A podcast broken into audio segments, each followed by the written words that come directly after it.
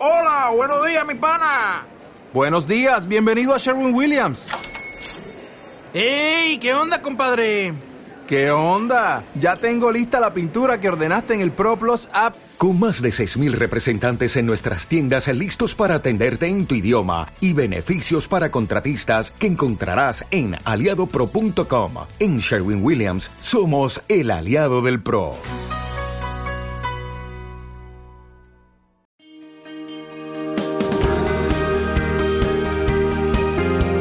Café con Eser.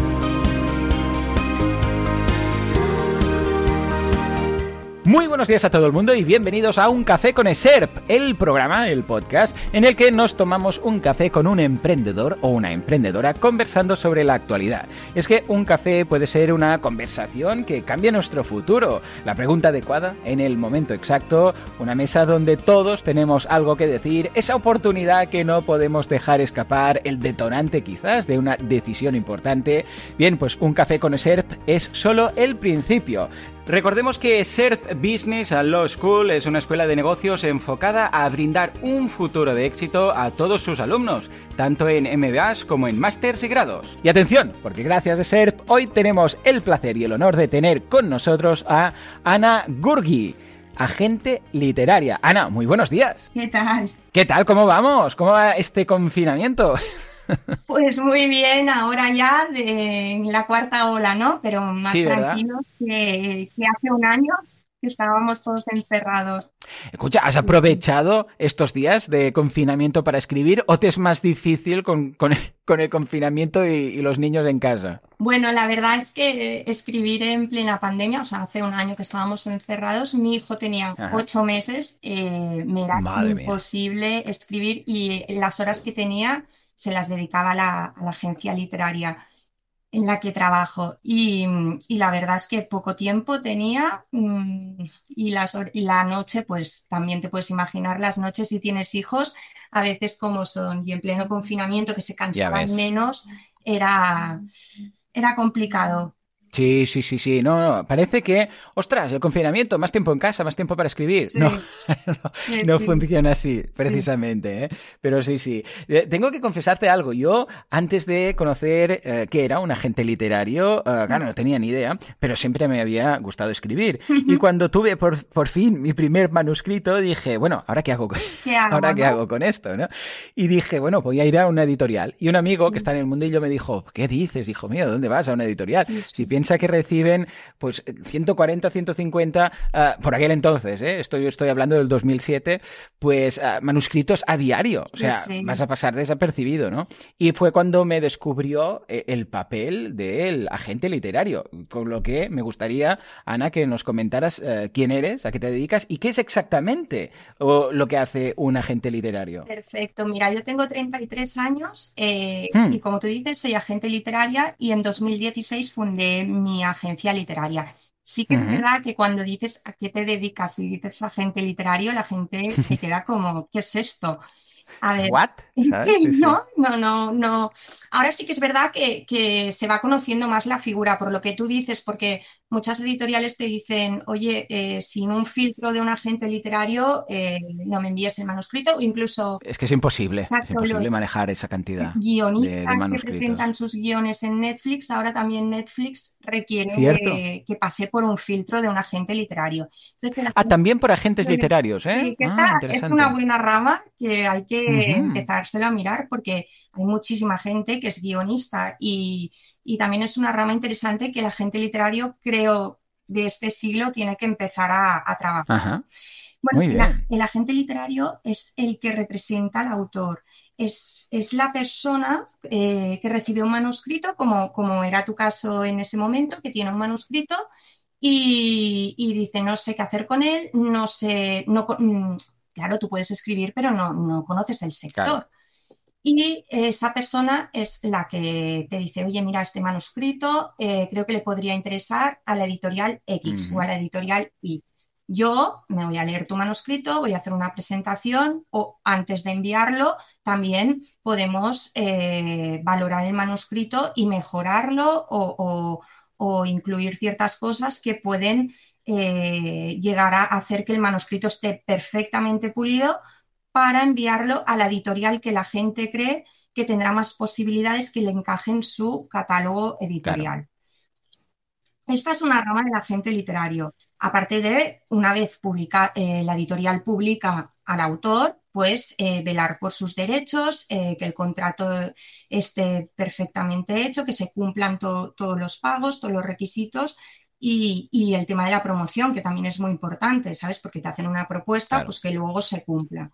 Y luego la otra rama del agente literario, que es al que yo me he estado dedicando sobre todo estos últimos años, es el de representar editoriales extranjeras. Ah. Eh, ¿Qué quiere decir esto? Pues eh, Penguin Random House de Estados Unidos, una editorial de Reino Unido o de Francia, publica sus libros. Pues el agente literario su cliente es esta editorial de fuera y tiene los derechos para venderlos aquí en España. Yo en mi caso los puedo vender aquí en España, América Latina, Brasil, Portugal, Francia e Italia. Mm. ¿Y cómo empiezas eh, con esto? Porque claro, eh, se requiere tener cierto conocimiento y cierta reputación y cierto nombre, porque claro, la idea es que eh, si aplicas un filtro, que en este caso es el, lo principal del, agente literario, es que debes tener credibilidad, porque claro, si como agente literario empiezas a recomendar cosas que luego no se venden, pues te, te van a meter en una lista negra y dicen, este nos pasa cualquier cosa, ¿no? Claro, te juegas la reputación, pero ¿cómo, cómo se empieza? ¿Cómo empezaste? tú no puedes pasar de tu cliente todo el catálogo entero de la editorial al editor. Dice, claro. Tienes que hacer un filtro porque a mí mm, lo que me interesa es que tú me hagas una buena propuesta. Y esto hay que, hay que hacerlo bien, hay que, hay que leerse bien las propuestas de venta y luego, evidentemente, todo esto viene de una experiencia previa. Yo estudié estudios literarios y cuando empecé la carrera, empecé de becaria en la agencia Silvia Bastos y luego también hice otras prácticas en Sandra Bruna y ahí me quedé. Ah. Y me especialicé en literatura juvenil e infantil. Y claro, ahí coges pues muchísima experiencia. y, pero lo que tienen las agencias, que son la mayoría, al menos de aquí de Barcelona, son muy, muy pequeñitas y muy familiares.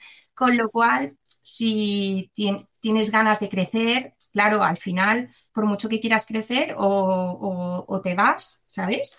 O, y, empiezas tú sola y, con otra perspectiva, ¿sabes? También porque creo que, a ver, yo tengo 32 años, pero soy de una generación que lo hemos cogido todo, ¿no? Las nuevas tecnologías nos hemos adaptado mucho y creo que también hemos de conectar con, con el público que, está consumiendo de una forma diferente a la que se consumía hace 30 años. Totalmente. Sí, sí, sí. ¿Sabes? Eh, lo veo, bueno, no sé, sobre todo se vio mucho, ¿no? En, el confinamiento que, que, el consumo lo queríamos ya, eh, consumíamos contenido a todas horas y, lo quieres inmediato. Sí, sí. Lo quiero y lo quiero ahora.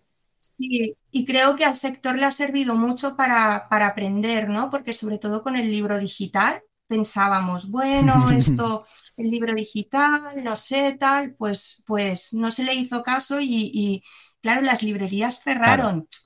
vale, sí, tienes Amazon, tienes las, la, la, grande, ¿no? Pero hablo de las librerías pequeñas que no tenían una infraestructura preparada para, para, para dar el servicio y, se puso en marcha, ¿no? Que no sé si te acuerdas que muchas editoriales al cabo de un mes eh, empezaron como a ofrecer libros digitales gratuitos o como, ¿sabes? Y yo fue como un, venga, va. Sí, sí, sí, totalmente. Claro, a, lo que os llega a vosotros, estos manuscritos, em, pensemos, para que la audiencia se ubique, que no es precisamente lo que se va a publicar, si es que se publica, que lo que llega a veces es un diamante en bruto, pero muy bruto, porque hay pequeñas obras maestras que pueden llegar a petarlo mucho, pero lo que llega a la gente tiene un trabajazo, un señor trabajazo. Entonces, ya no es por el trabajo que requiere, que dices, uy, se tiene que cambiar la estructura a nivel de eh, también, pues quizás ortografía o tiempos verbales o lo que sea, que esto, bueno, también se puede hacer, pero igual tenemos que ponerle un hilo, un conductor, no sé qué, una historia, pero ves, ves el potencial, ¿no? Ah, claro, ¿cómo consigues ver ese potencial cuando hay tanta interferencia en el manuscrito? Bueno, supongo que cada, cada agente o cada editor, ¿no? Porque al final también el editor acaba trabajando en este manuscrito, tiene su, su, su punto de vista. Yo el mío es, punto uno, que cuando empiece yo evidentemente, sobre todo, le doy un respiro de 50 páginas, ¿no? Es como una serie que, que al principio, ostras, te cuesta, ¿no? Hasta la dice, segunda no, la primera temporada. es mala, pero luego mejora, Sí. ¿no? Típico, sí. O, o el primer capítulo y, y- y nos ha pasado con muchas series que luego te enganchas. Pues lo mismo con la novela, o sea, evidentemente no pasas tres páginas y dices, vale, no. Pero. Pero sí que ya empiezas y ves una voz, que es la voz de- del autor, Ah. que te va llenando. Y, y- y el principio no es que te deba enganchar, pero en el, es cuando empiezas un- una, una, una película, ¿no? Ya, ya tienes que saber por dónde va. Al principio, sí, sí, siempre lo digo, tienes que dar unas claves para que eso vaya tirando, porque si no, y, y sobre todo a mí me pasa que, que, el- que me llegue la voz, que, que, mm, ya lo ves, es que es, parece mentira, pero es muy intuitivo, que luego te puedes equivocar, ¿eh? O, o luego dices, sí, me ha encantado, pero tendremos que dedicarle muchas horas. Ya, esta es otra. Pero lo haces porque, porque crees en esa novela. Claro, ¿Sabes? está. Si a mí ya hay algo que, y, y suena así, es así, que no te gusta, yo no puedo trabajar con eso, porque Uf, si no me lo creo, sí. no puedo. No, no, sería muy difícil. Y Pero es, es luego cierto, es esa voz, le hago ¿eh? perder el tiempo al autor, Claro, ¿sabes? claro. Claro, si ves que no o que sí, pues claro, no le dices que sí para animarle y que, y que tenga que trabajar más en el manuscrito y tampoco si ves que no, pues también se lo dices desde, Exacto. desde el Igual que hay, hay editoriales aquí que me han dicho, puedes venderme los derechos fuera. Y hay libros preciosos, pero ¿qué pasa? Que fuera también hacen lo mismo, ¿sabes? Claro. Entonces de ser un libro muy especial que digas, tiene algo que esto eh, es novedoso, pero no por la forma de escribir, sino por el tema o tal, ¿sabes? O sea, que a veces también juegan muchos factores, porque luego una vez se ha publicado la novela aquí en España, tú tienes que intentar vender los derechos fuera. Claro, Y claro, ahí claro, también viene la dificultad, porque hay, hay novelas muy locales, hay novelas mm, que, que son... A nivel cultural Sí, encajan más o menos. exacto. Mm. Y entonces ahí ya, bueno, es todo como un croquis, ¿no? Pero bueno, Sí, sí. No, y que es complejo y que requiere re- básicamente experiencia, experiencia, experiencia, experiencia. Sí, y también Y verlo, y verlo, y equivocarte, verlo. ¿eh? Claro. Porque a cuántos editores o agentes eh, se les ha pasado joyas, Buah, empezando por, por la autora de Harry Potter, que pasó por Bueno, no sé cuántas editoriales, sí, ¿sabes? Pues sí. imagínate, pobre, Se deben editor. estar ahora, vamos, rasgando la vestiduras. gente que se le pasó a, a- a la autora de Harry Potter. Pues mira, y a todos, y es lo que hay, pues sí, se me pueden pasar joyas o, o de, o de 100 correos que recibimos, mm, eliminar uno porque, mira, es que vas a tope o no te lo has leído o, o- lo has dejado pasar. Y luego, pues mira, Totalmente. bueno, Hay tantos autores que empezaron, vamos, si eh, tuviéramos una con... bola mágica no, no estaríamos aquí tampoco, ¿no? No, claro, claro, totalmente. Pero, ostras, es que en muchas Claro, ocasiones eh, es difícil saber sí, eh, detectar que realmente hay una base ahí sólida como para que vaya a más, ¿no? A, a Sensi, sin, eh, sin ir más lejos, eh, también sí, hasta que empezó a publicar, tenía que estaba trabajando, creo que era de enfermera, un día que hablé con ella, y, y claro, iba, iba con los manuscritos y nada, nada, hasta que empezó, Matilde, y entonces de repente, pum, pum, pum, claro, pum, lo fue logrando, logrando, un tipo de novela muy concreta, muy específica y tal, pero claro, lo que ha logrado, la gente ya espera, los fans ya esperan, ¿no? Cada, cada nueva publicación. Y como esto, vamos, historias. Y lo que también sabe mal es gente que sabes que podría llegar a tener éxitos, pero que no ha llegado el momento, no, no ha llegado el momento. Sí, sí. En fin, venga, va, vamos a por las preguntas de la audiencia, preguntas de los seguidores de las redes sociales de SERP. Recordemos que tienen un perfil de empresa, estudiantes de ADE, de Derecho, que quieren saber más cositas. Ah, aparte de agente literaria, como bien apuntas, escribes, eres escritora, Sí. y una de las preguntas que te hacen es, ¿escribes todos los días?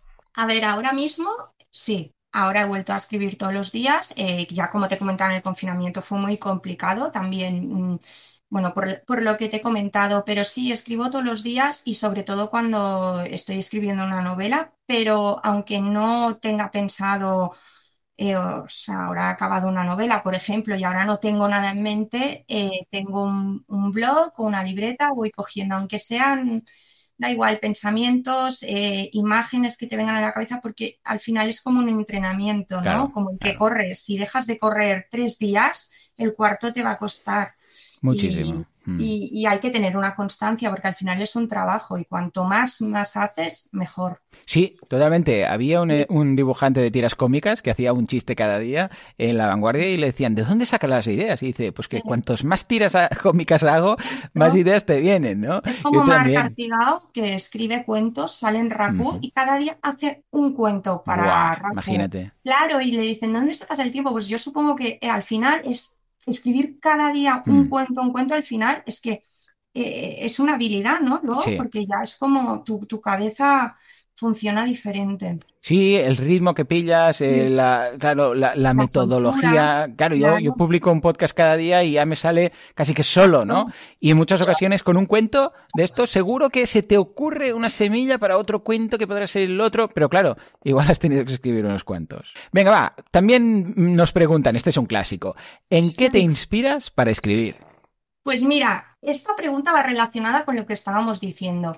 Yo no creo en las musas ni en la inspiración ni todo esto, ¿no? Sino en el trabajo, porque al final la, la- lo que te decía, el escribir cada día, esta constancia, te da para, para crear más y luego coger las notas o lo que hayas escrito durante, yo qué sé, un mes, leértelo y decir, mira, aquí hay un tema, sabes que sale muy recurrente y aquí esto me puede dar idea para un personaje. Este personaje se está repitiendo mucho esta acción, pues venga, pues, ¿sabes? Y, y- y con el trabajo y la constancia creo que sale la inspiración, porque mm, a mí por la noche no me, no, no me vienen las, No, no, ¿no? claro, Las claro. musas que supongo que está claro que hay días que todos somos más creativos Bueno, y, totalmente. y cuando estamos más relajados, ¿no? O cuando te vas, yo qué sé, por Barcelona a dar una vuelta tranquilamente escuchando música, pues claro que evidentemente estás más creativo. Pero la inspiración, yo creo que es más un tema, o sea, la inspiración se tiene que trabajar, Mm. pienso. Totalmente, sí, sí. sí. Evidentemente te tiene que apetecer escribir eh, sobre Claro. eso, ¿no? Porque hay veces que te apetece más escribir pues algo de novela, a veces te apetece escribir O, más algo o a de... veces, mira lo que te comentaba, ¿no? Que, que cuando no te apetece escribir, yo qué sé, por la situación que pasamos hace un año, ¿no? Pues todo eran malas noticias. Pues mira, si no te apetece escribir, cógete un libro, que, que leer Sí.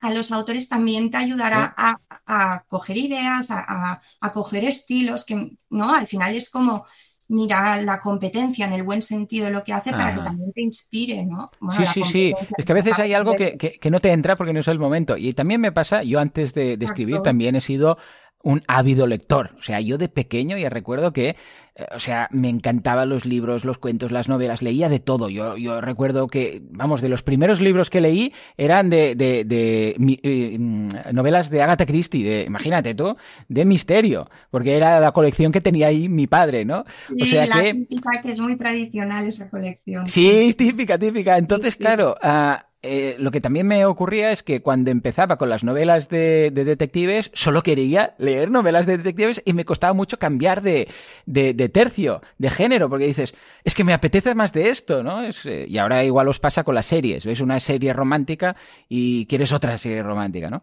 Pues, pues claro, tiene que ser el momento, ¿no? Sí, sí, es el momento. Ya te digo, si estás bloqueado, escri ahí lee o date una vuelta, ¿no? Porque muchos autores me dicen, es que estoy bloqueado. Y digo, bueno, pues, pues coge herramientas para desbloquearte, porque Ajá. ya digo, la inspiración no te va a venir la musa por la noche.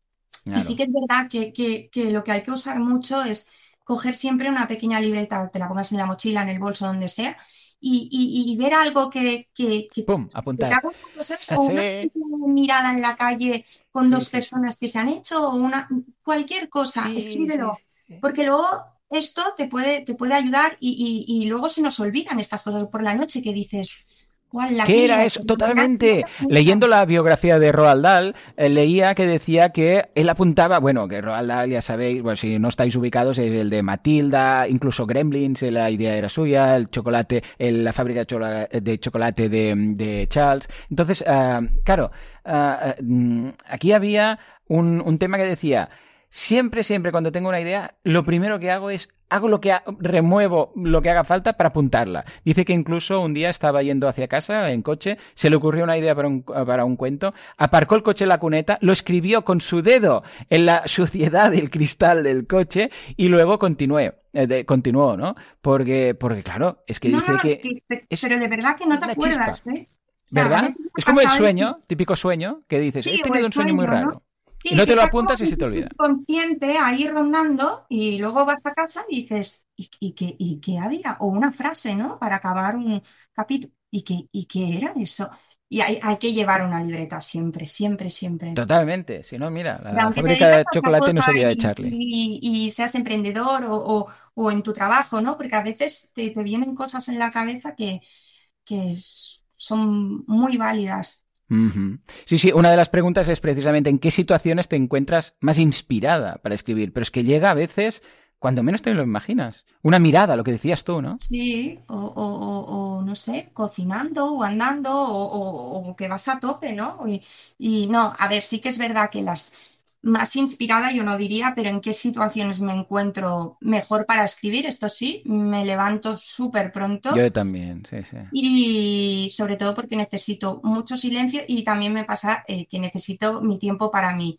Y entonces eh, me levanto como a las cinco y media. O eh, somos del club de las cinco, yo también. Sí, sí, Antes de andar a las cinco, ¿eh? Y pero cinco y media y más que nada también por el peque, ¿sabes? Porque a la mínima que me oye ya, el café, este ya se levanta. Entonces, sí que he recuperado la rutina matutina de hasta las 7 tener mi tiempo para, para, aunque ya te digo, ¿eh? abrir el Word y tac, tac, tac, tac, tac, tac, tomarme el café y ya, bueno, estoy un, ¿sabes? O sea, sí, sí que es el momento mío de, de, de escribir.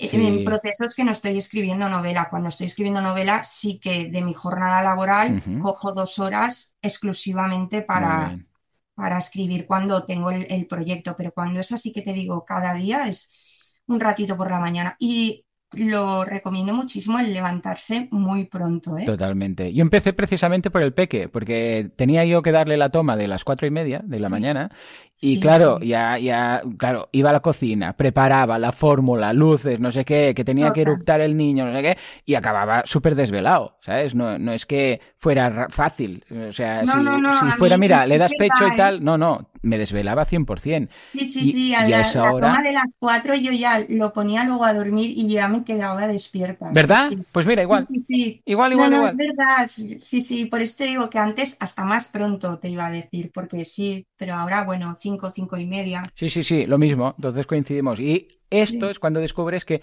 qué bien se está, el silencio, no hay llamadas, no hay mails. Y yo, claro, cuando eh, hago sobre todo para novela infantil y juvenil y tal, claro, yo... Eh, o sea, me meto mucho en, en la situación. Incluso a veces alguien cuando me ve escribiendo me dice, pones caras. Ya, ya. Dice, pones caras. Y digo, ¿cómo que pongo? Porque yo me imagino la conversación del, del, protagonista y la cara que pone y el no sé qué y la sonrisa y el tal, porque me meto mucho, mucho en el personaje. Y entonces, claro, va muy bien cuando, cuando no hay uh, ruido externo que te interrumpe, ¿no? Y entonces puede ser muy productivo, ¿no? Nos preguntan también si tienes algún tema en mente sobre el que escribir en el futuro. Bueno, mmm, la tercera novela, o sea, para nada está pensada ni, ni nada. Eh, son ideas que tengo, pero está clarísimo que por el tema que me ha tocado ahora recientemente, sí que me gustaría en ficción, evidentemente, eh, que haya el, tema de la maternidad, ¿no? Ah, pero la maternidad que creo que nos falta hablar aún mucho de este tema, el el lado oscuro, entre comillas, que no se me malinterprete. el lado oscuro de la maternidad, ¿te imaginas?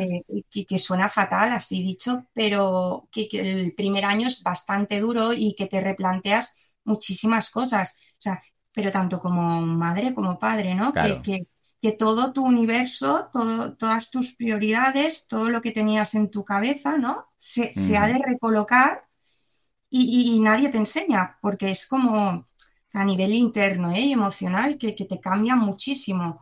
Y, o sea, mis historias siempre son de pocos personajes, pero sí que dentro de la historia que aún no tengo clara, quiero que la protagonista eh, se toque este tema, porque sí, te puedes leer libros de autoayuda o tal, pero al final, ¿no? Normalizarlo no pasa nada. Y yo me acuerdo cuando el, el peque tenía cuatro meses, me fui a la feria de Frankfurt, ¿sabes?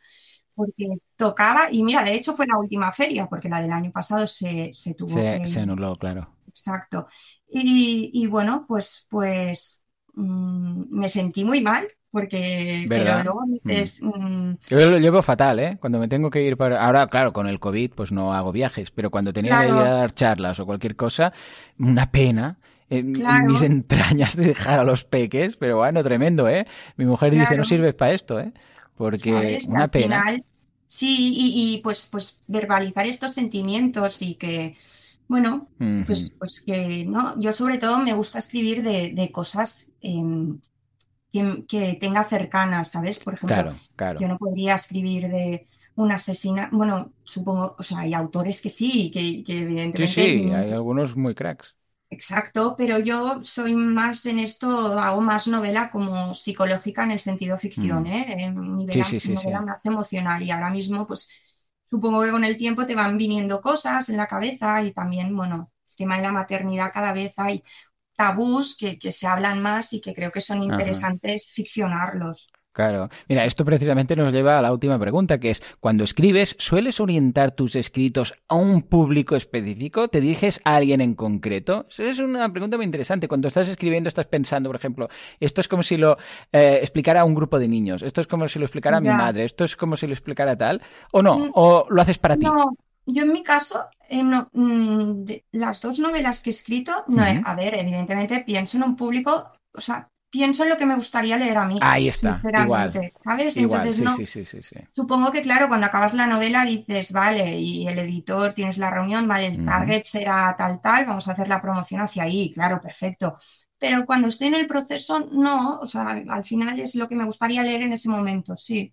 Claro, una Sí, cosa sí, que dediques a la literatura juvenil, claro, evidentemente tienes que pensar en tu público, en, Claro. en qué edad, sobre todo, pues que nada por el tema de la infancia y todo, y la- las edades y el vocabulario. Pero en esto no, no, para nada. Sí, No. sí, es algo que tú disfrutarías leyendo. Es- Sí, porque esto si me ya tengo que gustaría. pensar en, en, en, en a quién va, eh, mm, Sí. ¿no?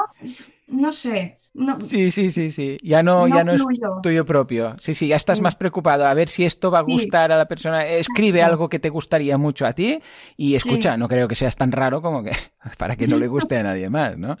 Totalmente, totalmente de acuerdo. Mira, la, la última pregunta eh, nos la manda el, el invitado anterior. Aquí lo que hacemos es que cada invitado hace un relevo de preguntas. Y este, Alex Rovira, precisamente, escritor, eh, temas de marketing, sí señor. Sí. Y mm, nos pregunta, ojo, ¿eh?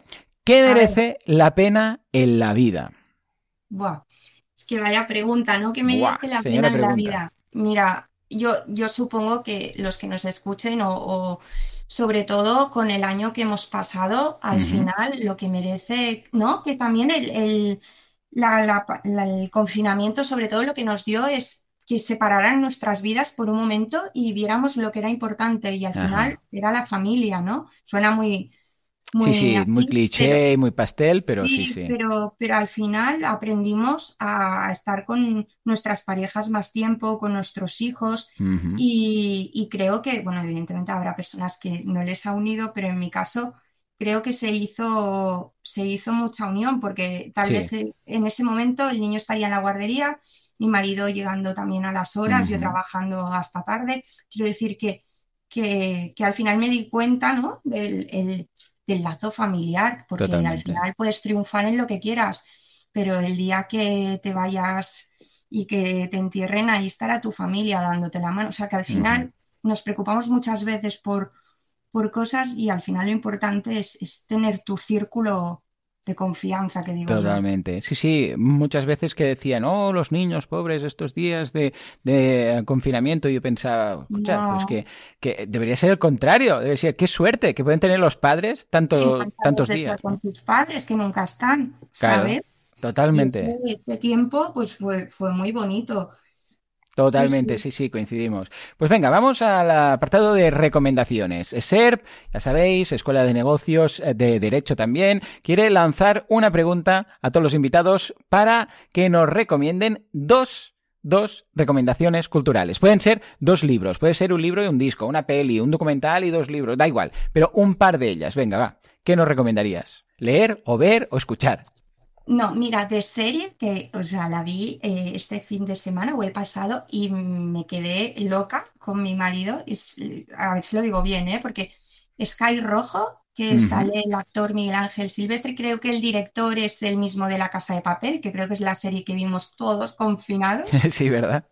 Y es buenísima y aparte me gustó porque me he cansado un poco de ver series tan largas, ¿no? Que te duran una hora y, o 45 minutos y está muy bien porque son capítulos de 25 minutos, los guiones están súper bien, de hecho, para mí mucho más trabajada que la serie de La Casa de Papel ah. y, me, mm, bueno, me encantó y os la recomiendo muchísimo. Venga, tomamos y aparte sale Miguel Ángel Silvestre y hay otro actor que es catalán, que ahora no, no me sale el nombre, pero trabaja súper bien. Y un libro eh, que a mí particularmente me llamó mucho la atención es eh, el de También esto pasará, que es de Milena Busquets y justamente lo recomiendo porque ahora ha salido su segunda novela, se llama Yema, que he empezado 20 páginas, o sea, no te puedo decir Vale. Es un libro que recuerdo que, sobre todo, el, que les, bueno, a la gente le va a encantar porque lo que hablábamos de la voz, ¿no? De la voz del autor, y aparte es en primera persona, en presente, y ¡buah! empieza muy fuerte y hmm. te engancha a tope y, tiene esto, el, monólogo que hace para mí es, lo más brillante que he leído eh, últimamente.